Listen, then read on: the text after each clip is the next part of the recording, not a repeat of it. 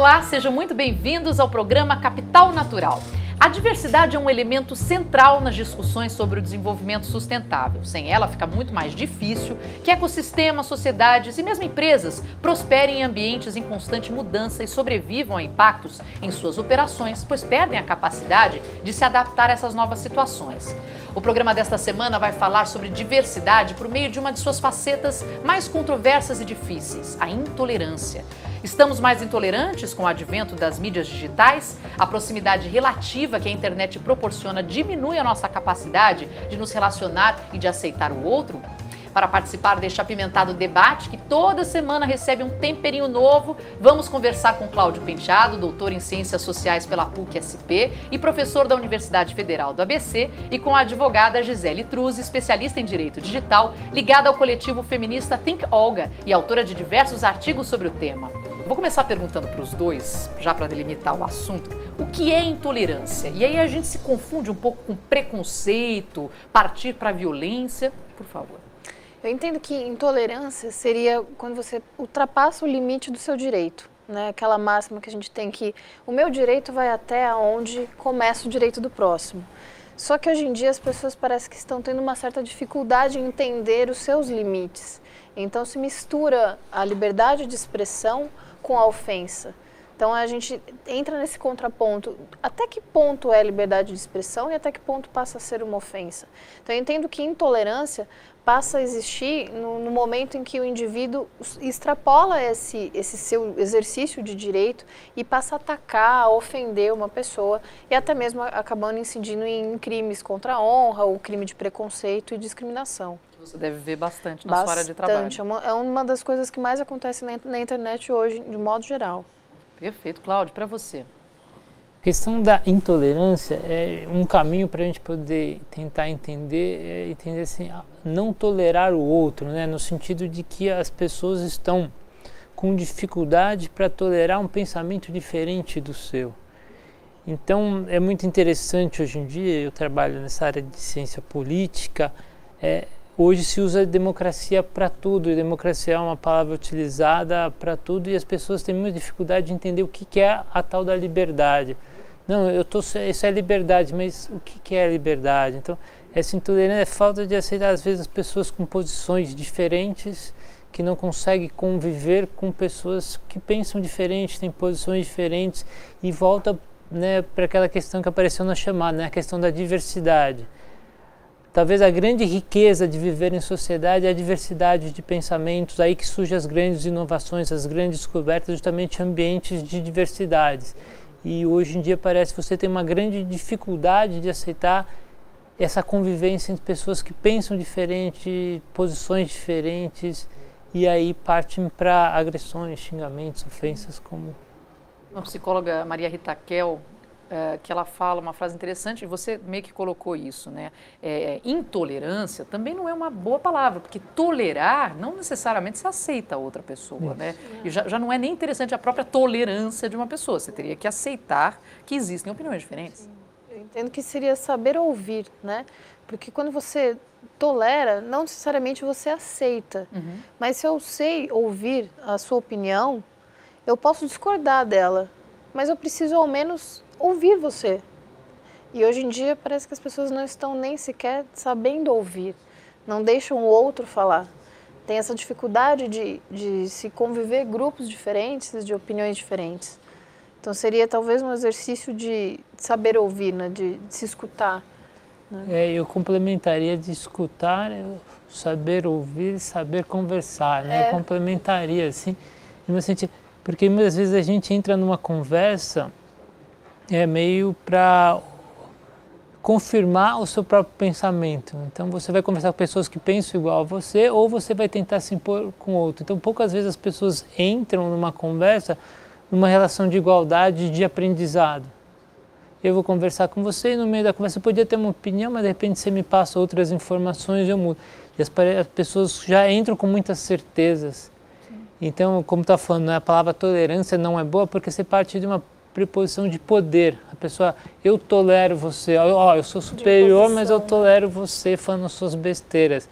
E, e, não é legal, eu tenho que entender o outro como igual. A diversidade passa pela questão de entender o outro como igual. Mas eu entendo que também deve ser difícil, até porque essa mesma psicóloga ela coloca essa questão de você ter o, o direito de ter a sua posição, ter uma posição forte com relação a isso, que é até uma forma intransigente.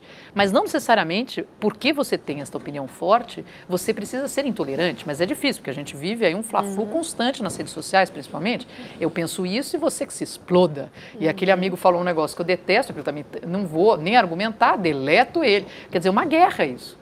A gente pelo menos vive isso, é, é constante visualizar isso, não? Quer dizer, dá para ter, eu posso ainda ter a minha opinião, mas como é que eu faço para não, ao ter a minha opinião, não estar impondo? É aí que é dificuldade, porque é difícil assim, você teria que entender que você é igual ao outro, e, assim, e muitas pessoas não querem ser iguais aos outros, né? A questão, né, o sociólogo francês já, já falecido, Pierre Bourdieu né, tem um clássico livro, A Distinção, que fala assim, muitas das coisas que a gente procura, a gente procura se distinguir dos outros, uma afirmação de, de identidade, e certos momentos são importantes, mas ao mesmo tempo eu tenho que ter uma percepção que eu não sou superior, eu sou igual ao outro, mesmo eu sendo diferente.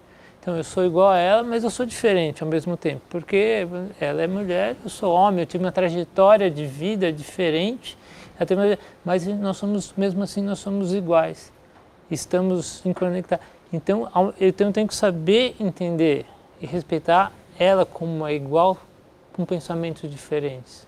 Ela vai ter. E, e, eu tenho que estar. E aí, assim, a gente tem que estar disposto a ouvir. A gente volta àquela questão, entendeu? A ouvir, conversar e talvez mudar de opinião. Mas eu só vou poder mudar de opinião se eu reconhecer no outro um, vamos dizer, que eu posso aprender durante uma conversa, como a gente está fazendo aqui. A gente está tendo um aprendizado, ela passa informações, você passa informações, o pessoal lá de casa conversando entre si, vão trocar experiências, vão surgir aprendizados, mas as pessoas têm que estar abertas a isso. E, e esse é o grande desafio, as pessoas se abrirem e saírem de posições mais extremadas. O que a gente volta à questão das redes sociais. As redes sociais ela permite que... Ah, mas eu vou tratar com redes sociais de você daqui a pouco. E como a verdade absoluta deste programa sou eu, eu vou fazer um intervalinho rápido, não saia daí.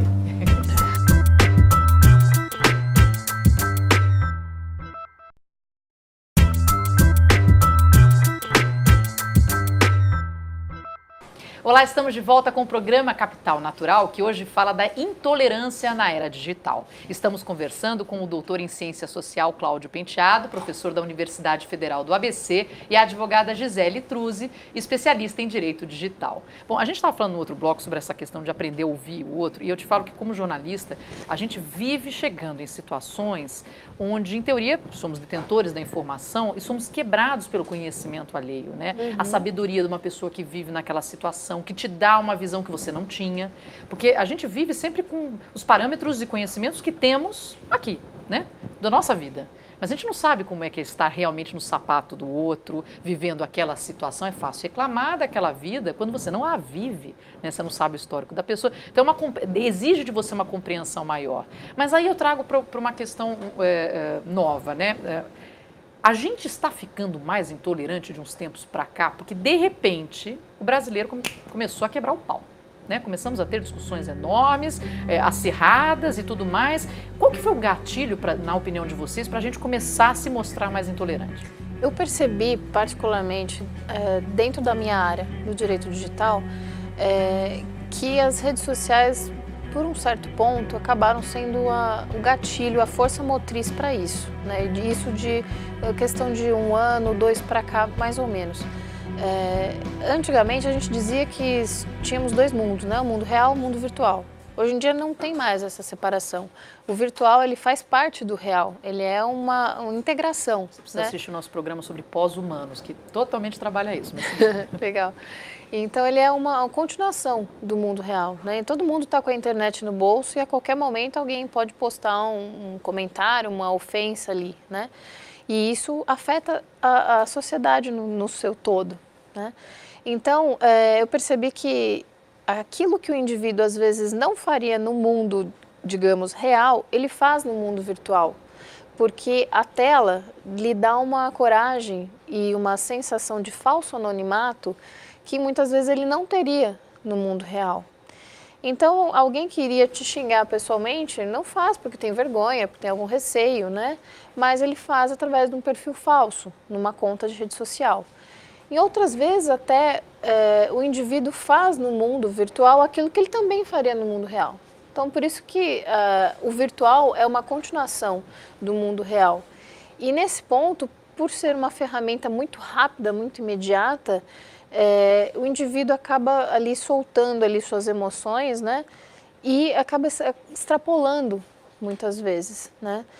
Por mais que se apague, alguém já deu um print, a ofensa já está feita, né?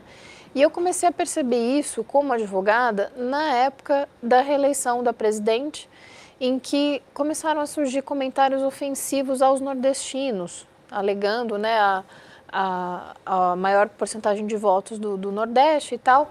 E isso é, eu vi entre amigos meus, vi entre pessoas desconhecidas essa, uh, esse ódio maciço contra os nordestinos. E em casos isolados tivemos alguns episódios também racistas, uh, daquele caso da torcedora do Grêmio contra o negro. Nossa, e aí começou a pipocar uma série de, de conflitos relacionados à discriminação, à, in, à intolerância. Para você também é isso, Cláudio? Quer dizer, esse gatilho da intolerância mais constante está aí ligado à rede social? De uma certa maneira, a sociedade brasileira, ela sempre foi. É, vamos dizer, ela sempre teve presentes elementos de preconceito, de intolerância. Ah, isso que eu queria saber. Quer é, dizer, que de éramos umas... bonzinhos ou éramos falsos? A gente estava protegido pelas convenções sociais, como a doutora Gisele falou aqui. E, e, e, a rede social permite um contato direto, você não tem mais o filtro. É uma rede distribuída, então você não tem mais o centro difusor de informação. De uma certa maneira, ele excluía o que era ofensivo, ao mesmo tempo que era ruim, que não era uma comunicação democrática, centralizada, mas você tinha um filtro. De repente, a gente acabou o filtro, mas por exemplo, não criou novas convenções sociais para as pessoas aprenderem. Então, é, pensamentos que antes não encontravam espaço para, para proliferar, ficavam restritos a guetos, as pessoas tinham até vergonha, falavam restritamente. Preconceito no Brasil sempre teve, tem uma história né, de escravidão, de preconceito contra o nordestino. A gente, a gente se aparenta, sempre se mostra como um país simpático, amigável, todo mundo tolera todo mundo, tem religião de tudo quanto é jeito, cor de tudo quanto é tipo, e estamos bem, não tem guerra, não tem isso, tem aquilo. E a gente se faz parecer super gente boa, brasileira é gente não. boa. E não é bem isso. É. A gente, na verdade, tem nichos que se odeiam no país, povos que se culpam, né, como você estava falando, essa questão né, do, do, do, ataque aos nordestinos no período da eleição. Então, assim, é difícil visualizar que caiu um pouquinho a máscara. Né? Um historiador, importante historiador brasileiro, Sérgio Barque de Holanda, falou a grande contribuição é o homem cordial. Mas por trás dessa cordialidade, o brasileiro aceita tudo, que o samba... A gente vê a perseguição para as, para as religiões afro-brasileiras que estão acontecendo, que já aconteciam, só que agora consegue mobilizar. Então, eu acho que o grande perigo é que o José colocou assim, o, o virtual e o real já, se, já estão misturados, as ofensas no campo virtual já estão acontecendo, no caso do feminismo, a gente sabe que pessoas que defendem o aborto na rede são perseguidas, são ameaçadas de morte. E, e, por mais que as pessoas denunciem, a página ainda continua online, assim como outras páginas também de ódio, né, de disseminação de, ao ódio e à intolerância racial ainda existem, né? é, que isso o Facebook precisa passar por uma análise e excluir esse conteúdo. Mas eles têm dificuldade para fazer tem, isso, né? São reticentes quando São. tem no caso eles, de, de censura, é bem, digamos. É bem demorado esse procedimento, muitas vezes a página não cai. Eu mesma, pessoalmente, já denunciei vários casos de páginas que elas divulgavam é, casos de revenge porn, né? Eram fotos íntimas de, de mulheres que caíam na rede. É, e a página foi feita lá para difamar, para envergonhar, humilhar aquela pessoa. E já, já denunciei essas páginas e elas não saíam. E aí o Facebook ou não dava retorno, ou quando dava um retorno dizia que não, a página não feria a, as diretrizes e políticas da rede social mas fere a legislação local, fere N outras legislações. Quem prevalece? Né? Em tese, seria a nossa legislação, porque uma política de privacidade, um termo de uso, não se sobrepõe à legislação nacional. E aí a página tem que fazer um bom senso ali e excluir esse conteúdo. Né? Mas muitas vezes eles fazem vista grossa a isso. Né? Isso é tem de bobagem rolando na internet como se fosse verdade, sem apuração nenhuma. É uma coisa estranha. Você não tem mais filtro. É, todo, por exemplo, toda experiência de, por exemplo, política participativa, que é a minha área de pesquisa, vai mostrar a importância de você ter um treinamento para as pessoas poderem. Não é chegar, ah, vamos todo mundo participar, vamos lá, porque dá briga. A gente não foi, nós, nós humanos não fomos, né, de uma certa maneira, é, condicionados a, a, a conviver sem de uma forma mais igualitária. De repente você cria uma forma de comunicação igualitária, cada um acha que tem mais direito o outro, que eu sou superior moralmente ao outro, então as minhas ideias valem mais, então você não vai. Inclusive vão surgindo, né, daí até uma crítica à mídia, mas não é exatamente ao, é, jornalistas que, que usam essa característica para fazer seus textos, atacar os outros. Sim. Então é, é muito comum hoje, né, pessoas muito retuitadas, eu tenho dados do Twitter nas eleições, mas são pessoas que têm posições extremamente ferozes, intolerantes, que, por exemplo, quando entra numa discussão, e a gente pode entrar na discussão, pensar diferente, e é importante manter a posição pensando diferente, mas ao mesmo tempo respeito. Sim, claro. Ó, você pensa assim, eu penso diferente. Mas aí eu começo a, como eu não, não quero discutir com você, eu quero ganhar a discussão, eu começo a desqualificar o seu passado, porque no outro dia você atravessou a rua fora da faixa. Quem é você para falar é, isso? Você deixou... Você passa a atacar a pessoa e não o fato, né? Isso. Bom, eu vou ter que fazer mais um intervalo, mas a gente volta rapidinho.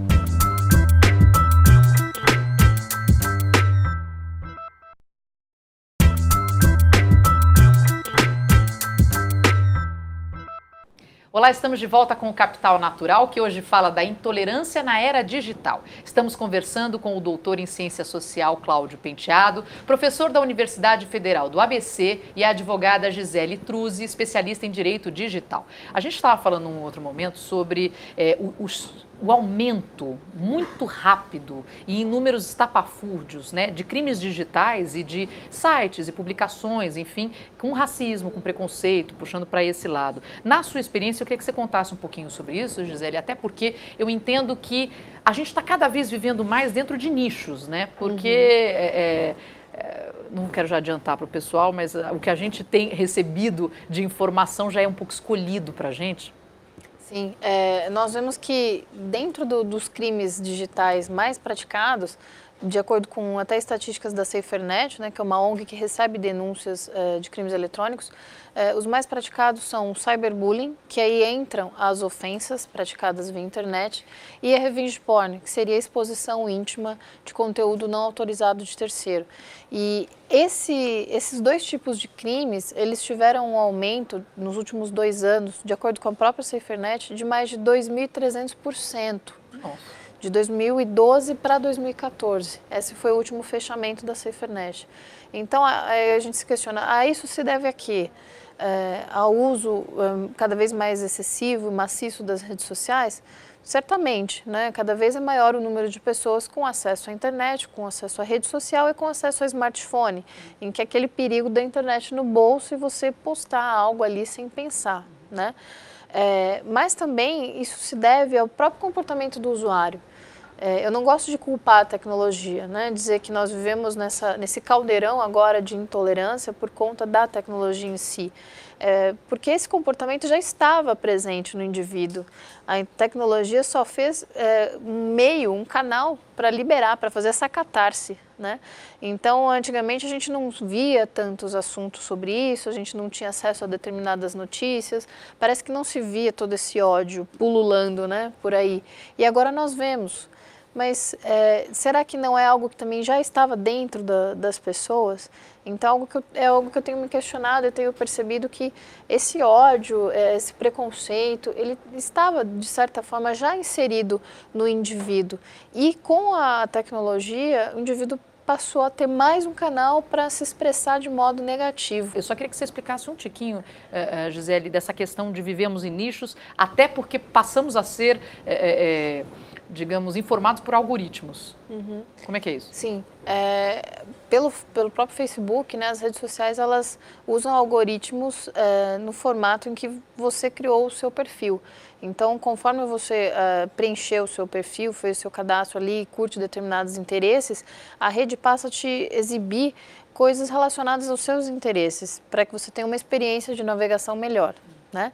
Então, baseado nos seus interesses, ele vai te oferecendo, vai te colocando os seus amigos com os quais você mais interage. Então, por isso que no Facebook as pessoas que acabam aparecendo na, na nossa timeline são de fato aquelas com quem nós mais interagimos. Aquela pessoa esquecida lá do passado raramente entra ali, não sei que você vá até o perfil dela e, e faça alguma interação. Então, o Facebook coloca aquilo com o que você mais interage, aquilo do qual você mais gosta, então vai criando uma bolha né, de assuntos relacionados aos seus próprios gostos e você tem essa sensação de que está fechado né, numa ilha, é, numa bolha, com pessoas que falam a mesma língua que você, gostam das mesmas coisas que você. Então, então a gente, fica se, cada vez mais distante a gente se mantém não, nessa não zona de conforto, né? E, e, é confortável ficar na zona de conforto. Toda vez que eu tenho que lidar com o diferente, eu preciso sair dela. Uhum. Então, é, cria-se ainda mais resistência para o indivíduo exercitar a sua tolerância. Né? Então, a rede social está formatada de uma maneira que faz com que o indivíduo se feche cada vez mais. E hoje em dia é o que a gente vê é, isso ocorrendo. Então, pessoas que evitam sair, que evitam conversar pessoalmente, ter interações reais. Ah, eu vou me apurrinhar, né? Porque eu já estou tudo aqui. Exato. Então, hoje em dia eu falo que nós temos uma multidão solitária porque são N indivíduos todos ali reclamando nos seus próprios celulares, querendo ter mais interações reais, só que eles não saem dos seus nichos, não saem das suas bolhas, né? E ficam em si mesmados ali, ficam fechados naquilo. Então temos N pessoas é, num, num, show, um exemplo, em que você olha e você não consegue nem sequer ver o palco porque você tem o streaming da Exatamente. tela. Né? Você não vê o show, né? Você fica gravando o show é. para ver em casa, né? Um horror. Agora, é, existe um fator, imagino eu, e aí queria ver com vocês, é, nós temos casos de intolerâncias visíveis dia a dia, né? Mas teve, tem momentos onde a intolerância é tão difícil de aceitar que a rede social acaba ajudando né, a reverter esse momento. Que eu falo que é como se você jogasse um manto por cima e aparece. Ó, isso, isso é inaceitável. Aí a gente joga um manto de, ó, não dá, isso aqui é o limite, precisamos repensar os nossos valores. O caso do menino sírio, Aylan Kurdi, que aquilo ali não sai da minha cabeça eternamente, não sairá. É aquela coisa, ah, porque você ouve de tudo, são os árabes, eles vão invadir, que não sei o quê, porque o problema de vocês é o sírio, enfim, né? Mas aí acontece uma coisa que não dá para aceitar entendeu? E aí a rede social espalha aquilo mundialmente, aquilo vira uma força sobre, a, faz uma pressão sobre a sociedade europeia que vocês precisam fazer alguma coisa, porque isso é inaceitável. Você tem caso é, é, dessa menina no Rio de Janeiro, que era do candomblé, que ela tomou uma pedrada, se eu não me engano, e aquilo tomou uma proporção grande, porque se ela ficasse ali no nicho dela, talvez ela não tivesse ah, a projeção, ou tivesse aquilo tomado uma proporção do que tomou, mas rebateu e é quase um tapa na cara daquela pessoa que tem um preconceito. Então, quer dizer, a rede social também pode vir a ajudar. Também. Sim, também. Tadinho, eu joguei para vocês, é quase um sim, né? não, a gente concorda, não sei, mas é o que a Gisele pensa assim, mas concorda assim, é, é ver a rede social, ela tem efeitos positivos, como você falou, e efeitos negativos. Então a culpa não é das redes sociais, nem da tecnologia, nem da internet. O logaritmo que é feito rede social para você navegar mente é para te dar mais conforto. O motor de busca assim, na internet ele vai também criar o filtro bolha, ele vai te dar um, um resultado de acordo com o seu perfil. Então, se eu for procurar o mesmo termo no motor de busca X, ela for buscar no mesmo motor de busca o mesmo termo, os resultados que vão dar vão ser diferentes. Mas dá para ser otimista, então, não tendo bolhas de opinião, não? Eu acho que dá, se as pessoas tiverem consciência disso se elas tiverem consciência de que nem tudo está na internet e que a internet não é tudo. Então, busque em livros, em bibliotecas, em aulas presenciais, em bate-papos como o nosso. Internet não é tudo. Saiba ouvir as pessoas, né? Escute a sua avó, né? Eu, eu, tive experiências magníficas de ouvir as histórias da minha avó. Quantos jovens hoje em dia escutam as histórias dos seus avós? Né? Exercitar esse ouvir, essa tolerância. E saber que quando você está pesquisando algo na internet, aquilo que o buscador vai estar tá te oferecendo não necessariamente é a verdade absoluta. Se aprofunde um pouquinho mais. É, né? a gente não pode ser PHD em Google Search. não, não dá, né? Precisamos de experiência, de vivência. E a vida é isso, não é ver a vida passar atrás da tela. Seria bom se as pessoas fizessem terapia também, ajudaria Também. bastante no mundo, né? Ajuda. Mas todos não podem. Mas um- uma, coisa, uma coisa que é possível. pessimista, podia ter todo mundo fazer uma terapia. Não, mas acho que uma coisa possível é, é talvez entender qual é a gênese da internet. A internet existe para o quê? Para você ter o quê? A convivência da diversidade. Se a gente pensar o segredo da evolução é justamente a diversidade, não é? O pessoal fica falando da adaptação, não é. A questão é, é a diversidade, é o convívio. E a internet possibilita isso, abrir um caminho, mas ela não é o fim. Sim. É entender como ferramenta. Se a gente for, ah, a internet é tudo. Não, mas ela te dá uma ferramenta para você. O- É você É o um canal, segredo. né? É o canal. Muito bem. Bom, eu queria agradecer muito a presença dos nossos convidados. O programa desta semana vai ficar aqui. Então, agradecendo aos convidados, professor Cláudio Penteado, doutor em Ciências Sociais pela PUC-SP e a advogada Gisele Truzzi, especialista em Direito Digital ligada ao coletivo feminista Think Olga e autora de diversos artigos sobre o tema. E eu convido você a continuar conectado conosco. Acesse a nossa página no Facebook. Eu sou a Marina Machado e até o próximo programa.